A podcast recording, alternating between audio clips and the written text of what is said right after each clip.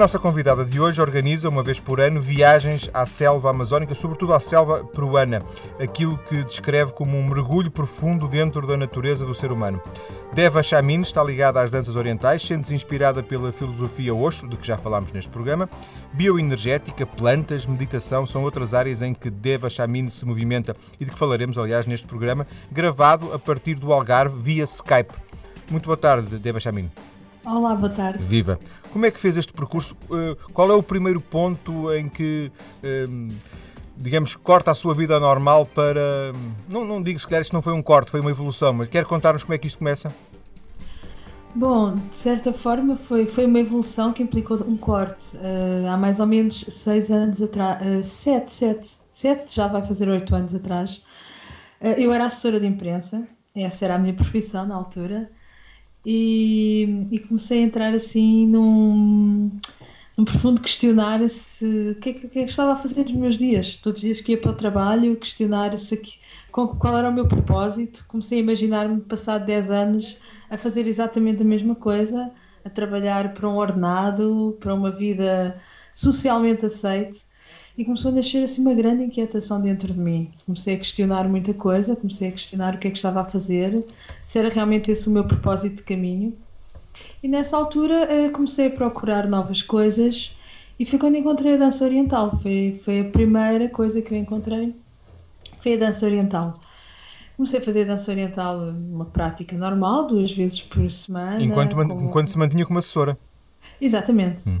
Como um hobby uh, e foi assim um profundo encontro comigo mesma, porque comecei a encontrar na dança oriental partes de mim que eu não conhecia. Começou um, um resgate de mim enquanto mulher, de uma memória antiga que existia em mim que eu não fazia ideia.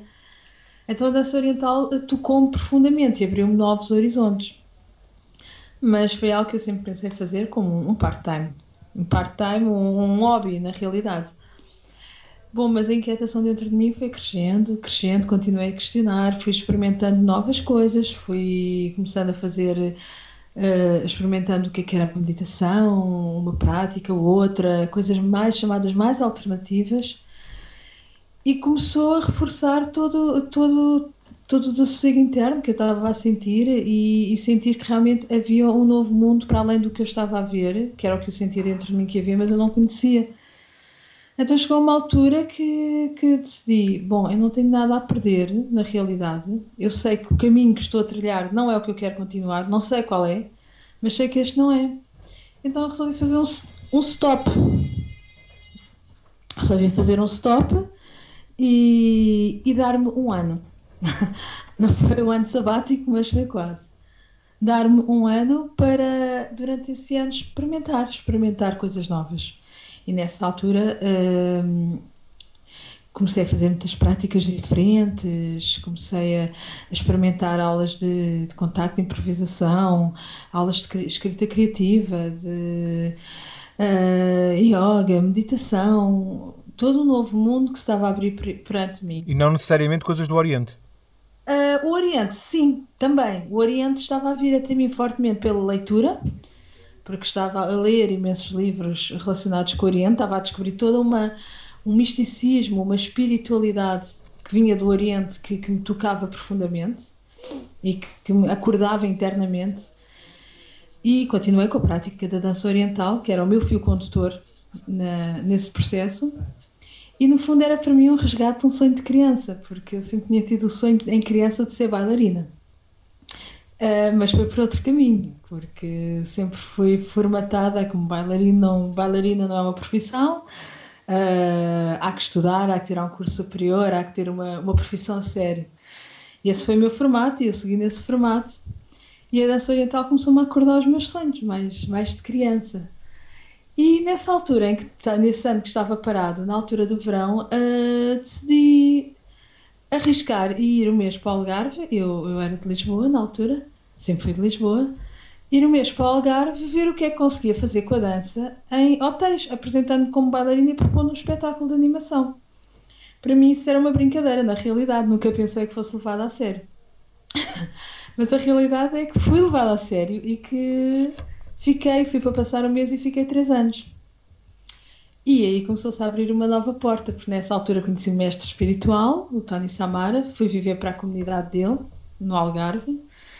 Então foi uma desformatação de uma vida urbana, de cidade, de, de trabalho, de profissão, de carreira, para viver na serra, viver uh, o mais, de uma forma mais simples possível, uh, mais natural possível, com, com uma alimentação super saudável, com práticas diárias de meditação, no silêncio, sem distrações.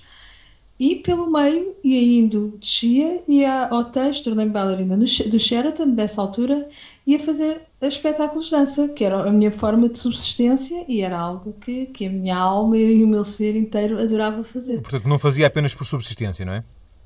Fazia primeiro por amor. Exato, claro. primeiro por dedicação e depois isso juntou, tornou, tornou-se a minha forma de subsistência também. Quanto tempo esteve nessa comunidade? Nessa comunidade tive oito meses. Oito meses foi, foi um período muito importante na, na minha transição, porque foi mesmo uma, um, um desacelerar de, um, de uma vivência em Lisboa, na cidade, no ritmo urbano, para conexão com a natureza, com o silêncio, com não haver distração de ir ao café com este, com o outro, de estar comigo. Isso foi, foi muito importante no, no meu percurso. Comecei a alinhar com, com, uma outra, com uma outra pessoa que existia dentro de mim. Entretanto, o trabalho da dança foi, foi expandindo, como fazia muitas ações em sítios diferentes e comecei, eh, fui convidada pela primeira vez para dar aulas em Faro. E quando comecei a dar aulas de dança, eh, cedo percebi que o meu trabalho com a dança era mais a nível terapêutico. Eu não era uma professora de técnica de dança, mas sim a dança oriental para mim fazia sentido num, num trabalho de resgate da essência feminina da mulher primeiro em mim, como mulher, e depois com as mulheres que, que vinham às aulas de dança. No fundo, era, era isso que elas buscavam. Nesse tempo também eu conheci, conheci também o trabalho de Osho, uh, através da Enjoy, que, que ajudei a criar cá em Portugal, que, que é uma. É, um, é, é um, uma organização que organiza terapeutas de Osho e trabalho ligado a xamanismo e a Osho, essencialmente. E na altura eu conheci Uh, o Khalid, que era a pessoa que estava a criar uh, a Enjoy, e juntos criámos a Enjoy. E o Khalid já cá veio ao programa, curiosamente. Ah, sim? sim. Curioso. Um, e, e, esse então, trabalho da Enjoy uh, prolongou-se? Esse trabalho da Enjoy prolongou-se, a Enjoy continua a existir, eu, entretanto, somos bons parceiros, mas eu sigo, sigo o meu caminho, continuo a seguir o meu caminho por mim. Mas prolongou-se, eu estive na Enjoy durante 5 anos, mais ou menos. Sendo que não saiu do Algarve, não é? Bom, tive três anos no Algarve, depois voltei para Lisboa. Porque o trabalho puxou-me para ir para Lisboa novamente. Porque a Enjoy abriu uma porta também para o, o trabalho do Osho.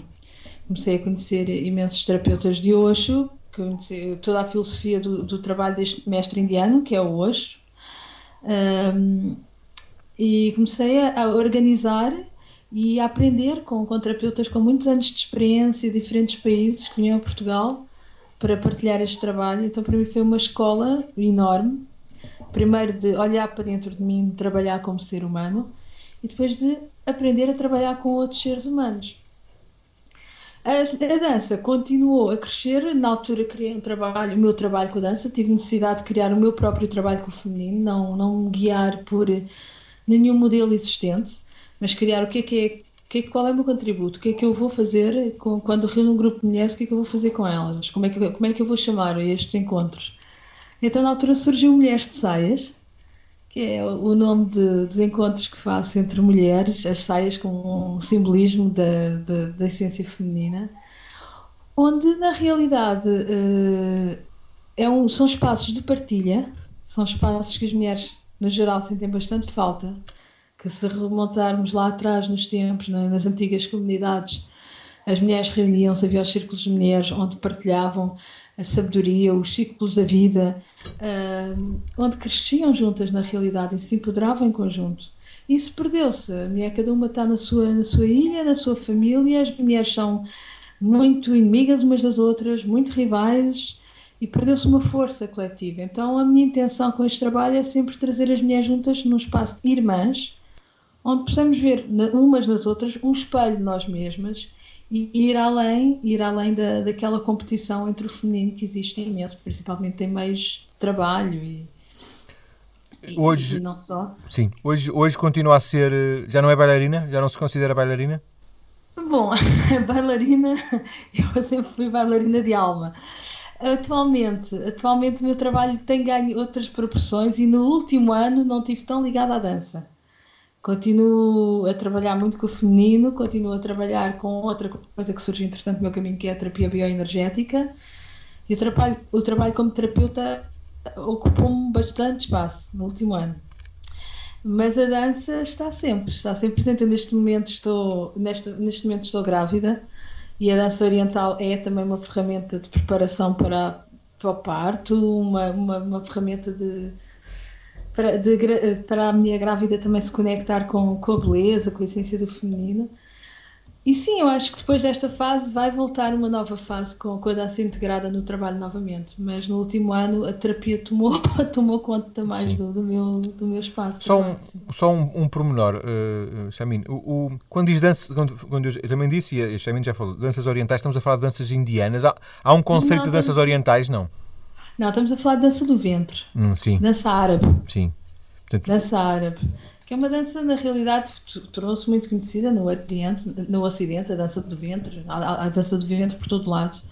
Mas a raiz, a origem, remonta a muito tempo atrás, 5 mil anos antes de Cristo, no, nas margens do rio Nilo, no Egito, onde as mulheres se juntavam para fazer rituais através da dança, rituais de fertilidade fertilidade à terra, para que a terra fosse fértil, lhes desse o alimento que precisavam, fertilidade dos seus próprios corpos, à lua cheia. Então, daí o centro dessa dança ser o ventre. São Sim. danças de rituais de fertilidade. Sim. Depois, com o tempo, foi ganhando outras formas, outras nuances e chega, chega até ao Ocidente, como conhecemos. Mas, para mim, a dança oriental foi sempre resgatar esse encontro do, da, das mulheres dança do ventre, esse espaço ritual do feminino que se Sim. perdeu. E basicamente trabalha com mulheres, não é? Uh, não digo, não digo nos hotéis, não digo nas exibições, digo nas danças mais públicas, digo nesse trabalho que, que bocadinho nos descreveu. De, exatamente, o Mulheres de Saias, que foi o trabalho, entretanto, que eu criei para trabalho de um dia, os círculos de mulheres. Entretanto, também começou com, com os anos, houve necessidade desse trabalho ser alargado porque há muito mais a partilhar, muito mais a fazer. E criei um workshop que é o Caminho da Mulher, de fim de semana, que faço com, com frequência. Ainda há duas semanas aconteceu aqui no Algarve, no Monte Mariposa, onde abordo diferentes temáticas dentro do feminino, usando todas as ferramentas que eu tenho ao meu dispor, que vão desde as meditações ativas, à, à dança, à terapia bioenergética, à, ao xamanismo, aos rituais antigos, ao que tenho aprendido com os indígenas, também que tem sido outra parte do meu trabalho, trabalho xamânico. Então, este trabalho, no fundo, junta todas as minhas ferramentas numa orientação de resgate da, da energia feminina dentro das mulheres, resgate da deusa dentro de cada mulher. Regressou, entretanto, ao Algarve, não é? Portanto, nós estamos, eh, neste momento está no ah, Algarve, sim. nós estamos a, a fazer esta Há três meses, na realidade. E, e, e, é a sua base porque o Algarve tem alguma coisa que, que mexe o consigo, não sei. chamar-me. Hum. Durante, nos últimos anos estive muito em movimento, viajei bastante, eh, passava por Portugal, estava temporadas em Portugal, estava temporadas na América do Sul, eh, estive na Índia, o trabalho começou a acontecer também na Roménia, comecei a fazer trabalho na Roménia, Colômbia, uh, ia passando por Portugal por temporadas. E quando estava em Portugal também estava em movimento, em Lisboa, ia fazer trabalho ao Algarve, trabalhava com um grupo de Beja também. E agora há três meses o Algarve puxou-me outra vez para aqui. E, e, o motivo é porque, é porque sim, não, não há um motivo em concreto, uh, é porque Realmente há aqui muita. Onde há, onde a gente há trabalho, eu costumo dizer isso. Portanto, eu posso estar onde estiver, em qualquer parte do mundo, que eu vou estar a trabalhar. Onde há pessoas, há sempre trabalho. O Algarve é o convite neste momento. Mas a Serra, há algumas comunidades uh, uh, na Serra Algarvia, isso de alguma forma puxa por si ou, ou, ou neste caso é indiferente? Uh, é assim, há, há, um movimento alternativo aqui no Algarve, sem dúvida, e há um movimento grande a nível de, de pessoas de outros países. Eu gosto dessa energia, traz-me diferentes influências.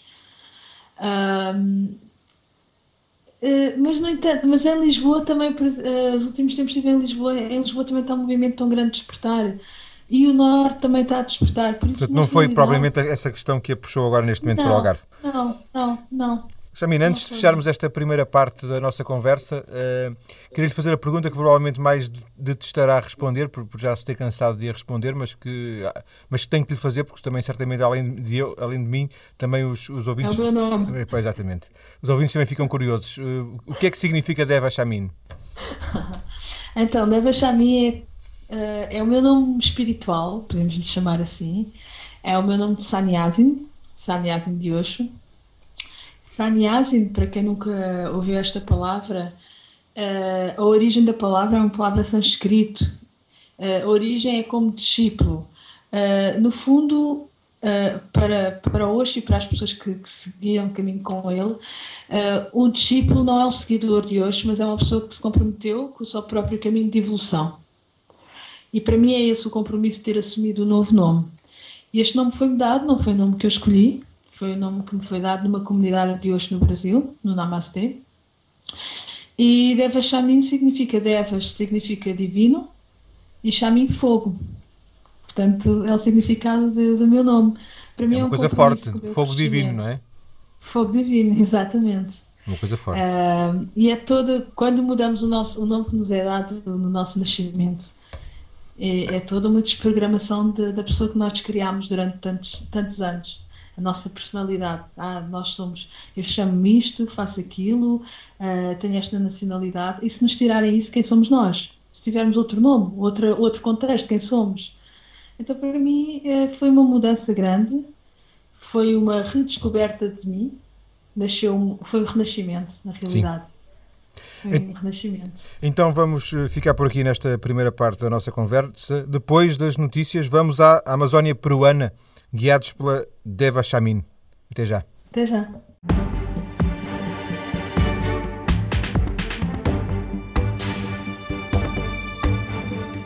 Estou hoje a conversar com Deva Shamin, que organiza, tem organizado nos últimos anos viagens de caráter espiritual à selva amazónica, sobretudo à selva amazónica peruana.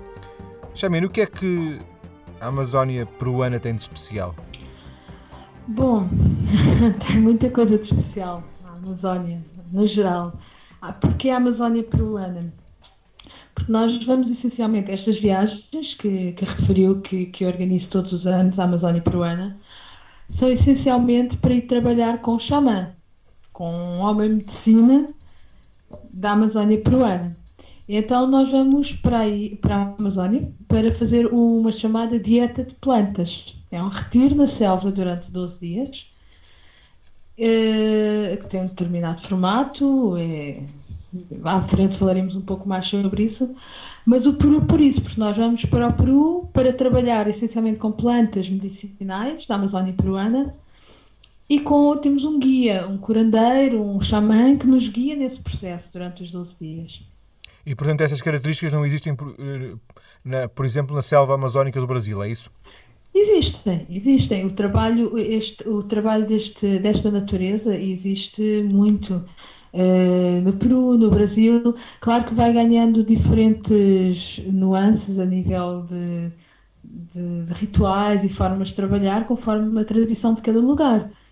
Uh, mas esta pessoa com quem nós trabalhamos, trabalhamos foi eh, uma pessoa que surgiu no nosso caminho e, e, pronto, tive uma experiência com ele e foi ok, é com, é com esta pessoa que quer trabalhar nesta fase e por isso levamos os grupos para lá. Não quer dizer que este projeto na Amazónia não, não cresça e daqui a algum tempo estas viagens não possam acontecer no, noutro lugar. Mas já nos últimos cinco anos é assim que tem acontecido. Existe alguma ligação entre uh, estas viagens, estes retiros, estas viagens espirituais uh, à selva amazónica peruana e, e Osho? Uh, não, não. São linguagens diferentes. É porque o Osho era indiano, não era?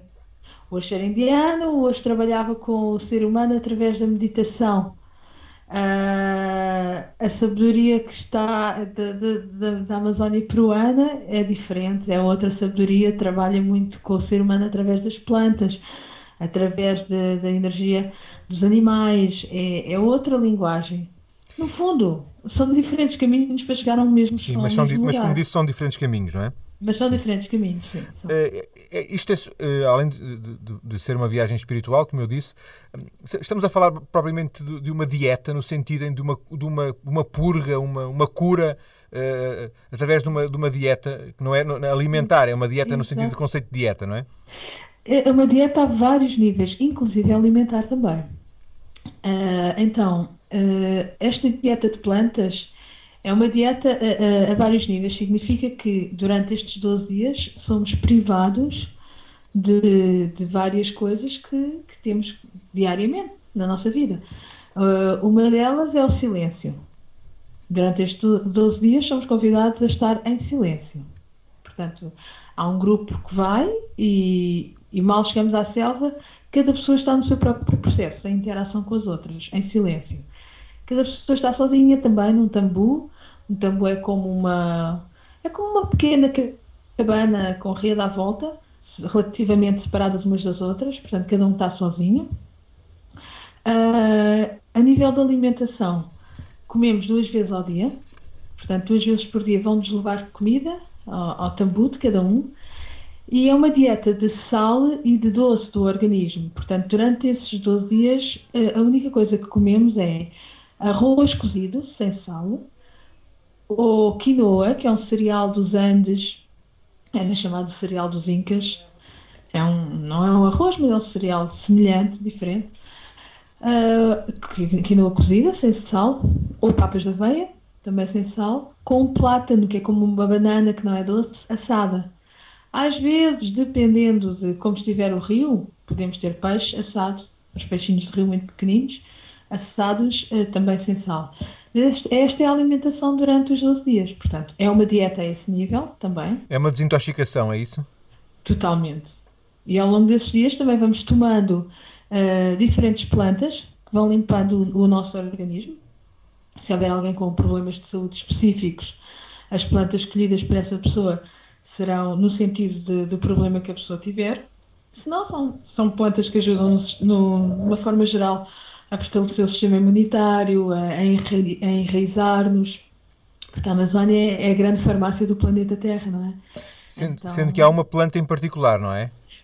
Exatamente. Depois, dia sim, dia não, uh, então à noite é com a única altura em que o grupo se reúne uh, para um ritual com essa planta em particular, que é a ayahuasca, que é chamada na, na, na selva amazónica a madre de todas as plantas, a mãe de todas as plantas. E, e então, dia sim, dia não, à noite reunimos com o xamã, é a única altura em que o grupo se reúne, que está junto, ainda cada um esteja no seu processo à mesma, para tomar esta planta. E esta planta eh, é uma planta altamente purgativa, é muito comum haver limpeza a vários níveis. Vomitar, não é? Vomitar, exatamente, é uma delas. é uma planta que é como um. Tomar esta planta é como um microscópio vai, esta planta vai entrar dentro de nós, vai olhar para os nozinhos que estão atados, precisam de ser desatados e vai desatar. Depois eles têm que sair, de alguma forma. É uma planta que também nos conecta com, com, com a nossa multidimensionalidade, portanto, também nos abre a nossa, a nossa consciência. Mas aqui é alucinogénia? Alucinogénio geralmente é uma palavra que significa que vemos algo que não existe, não é? Estamos a alucinar. Sim, sim, sim. Esta planta não nos mostra nada que não exista. Mostra-nos realmente a essência do que existe. É um olhar profundo dentro de nós. Sobre, é? sobre nós é, próprios, não é isso? É... Sobre nós próprios. E é sempre tomada num, num ritual com propósito de cura. Não é um entretenimento. Geralmente as substâncias alucinogéneas são, são usadas.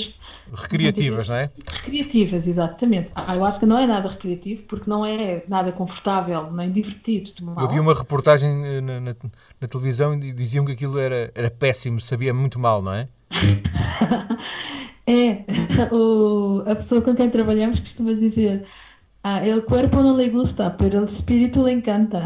Sim, percebe-se. E é verdade, o corpo não gosta, porque é, sabe muito mal, é difícil de ingerir.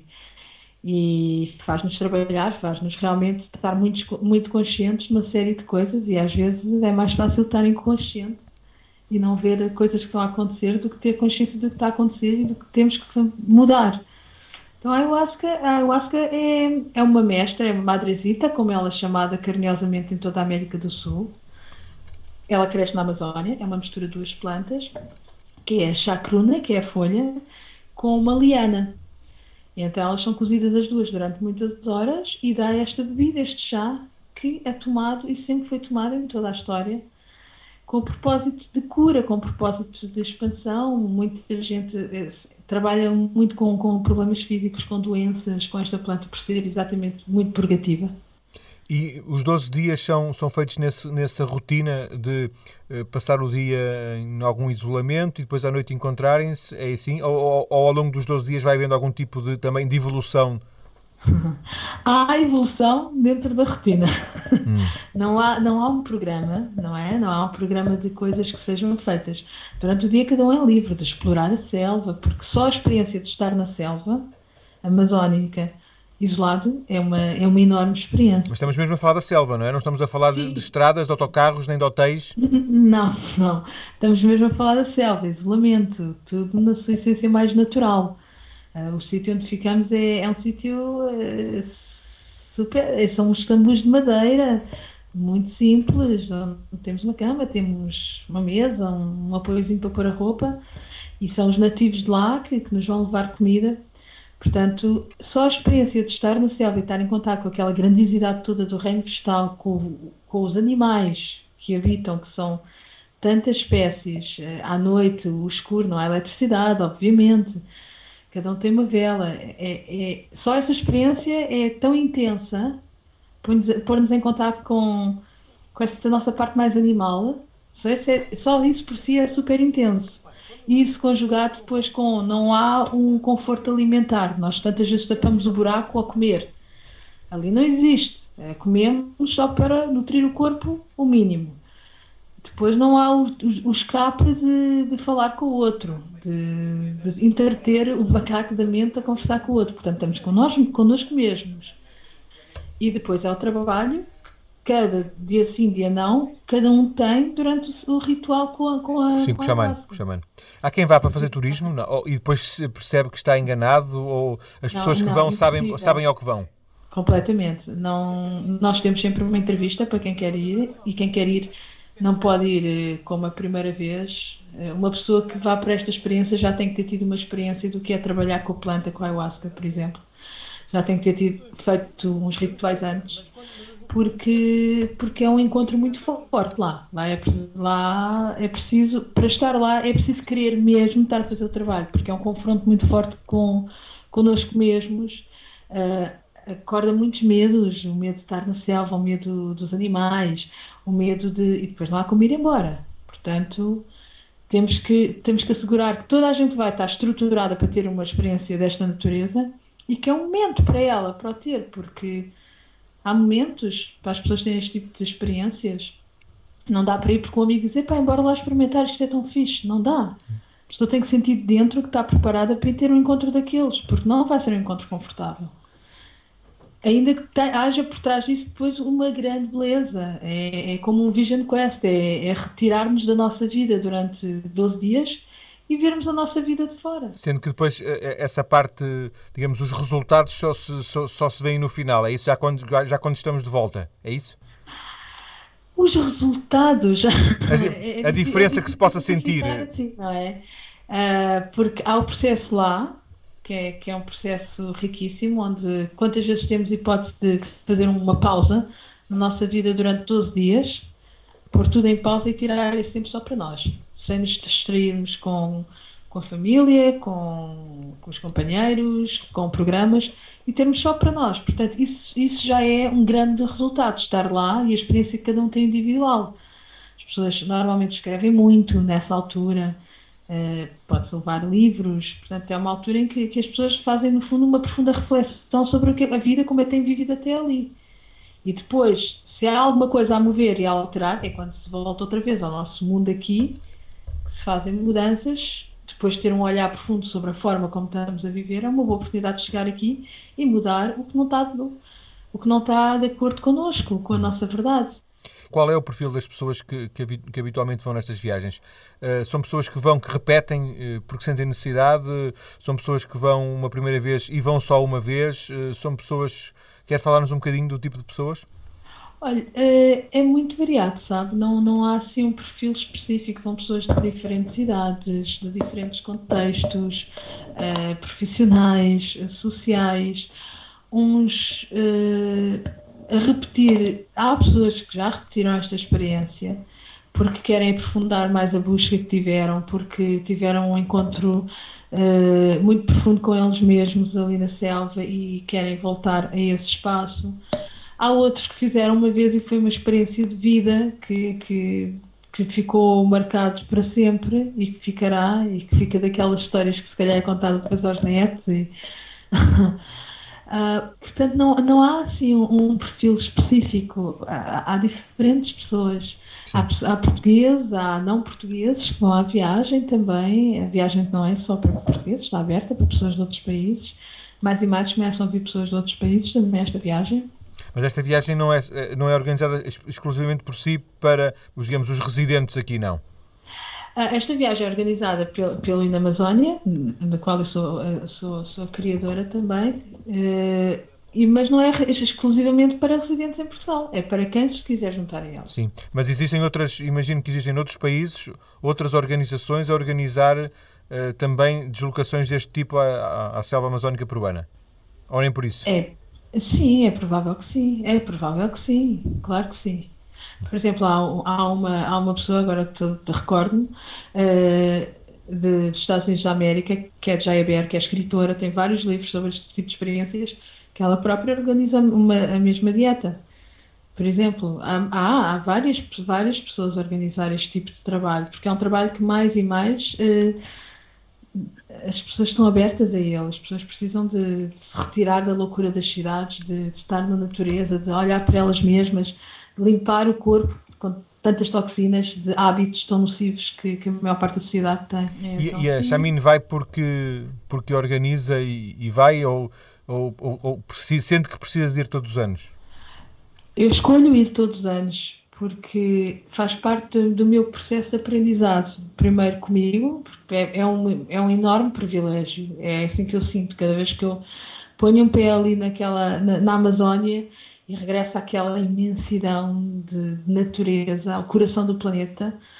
É, é, um agradecimento interno muito grande ter o privilégio de o fazer, ter o privilégio de me retirar para, para um sítio com tamanha beleza porque também vou, vou, vou mantendo, vou mantendo, portanto, cada limpeza que faço é ótima para o meu corpo, o meu corpo agradece, e o meu espírito, o meu espírito também, e porque também comecei todo um caminho de aprendizado dentro deste mundo do xamanismo, de trabalhar com plantas, de quem sabe daqui a algum tempo uh, ser um veículo eu para poder trabalhar com as pessoas com este tipo de plantas e com então também é um aprendizado no meu caminho, no, no, que eu, no serviço que eu posso prestar, prestar aos outros. E este ano grávida também vai? Este ano, pela primeira vez, não vou. Ah, eu, eu já estava a perceber. Que, que o meu bebê vai nascer. Vai nascer nessa altura, então este ano pela primeira vez não vou. Estou a acompanhar a, a, o processo todo até, até ir, até, até o grupo ir. Uh, vão outras pessoas com o grupo mas este ano, este ano pela primeira vez não vou, não. E sente pena, imagino. Embora seja por uma boa razão, imagino que, que é, sinta pena. Este ano o, a minha dieta vai ser outra. Agradeço-lhe, Deva Chamine, esta conversa. Como disse no início, eh, uma conversa que foi gravada via Skype, foi a primeira vez que, que o fizemos, a partir eh, da casa de Deva Chamine, no Algarve. Eh, a próxima viagem, a viagem deste ano, é em agosto. Eh, os ouvintes interessados podem encontrar informações sobre a viagem, sobre eh, esta experiência na selva amazónica, na página Inamazónia, eh, que está ligada ao nosso blog maiscedo.tsf.pt. Deva Chamino, muito obrigado e boa tarde. Sim, e também, também já agora gostaria de dizer que as pessoas que, mulheres, outras pessoas que ouviram este trabalho e que lhes faça sentido, se quiserem também encontrar informação sobre o trabalho que faço no Facebook, no nome Deva Chamin, ou então no meu site que é o ashramdoamor.com, onde está todo o programa do que vou fazendo em Portugal, tanto com mulheres, como com xamanismo, como com a terapia. Portanto, são convidados a, a saber e a conhecer mais. E vou, nós vamos ligar esses, esses links no, na, na, nossa página mais cedo.tsf.pt para, para ficar mais fácil. Ah, muito obrigada, João. Muito obrigado, boa tarde. Obrigado, um grande Deus, abraço. Deus. Deus. Tudo bom.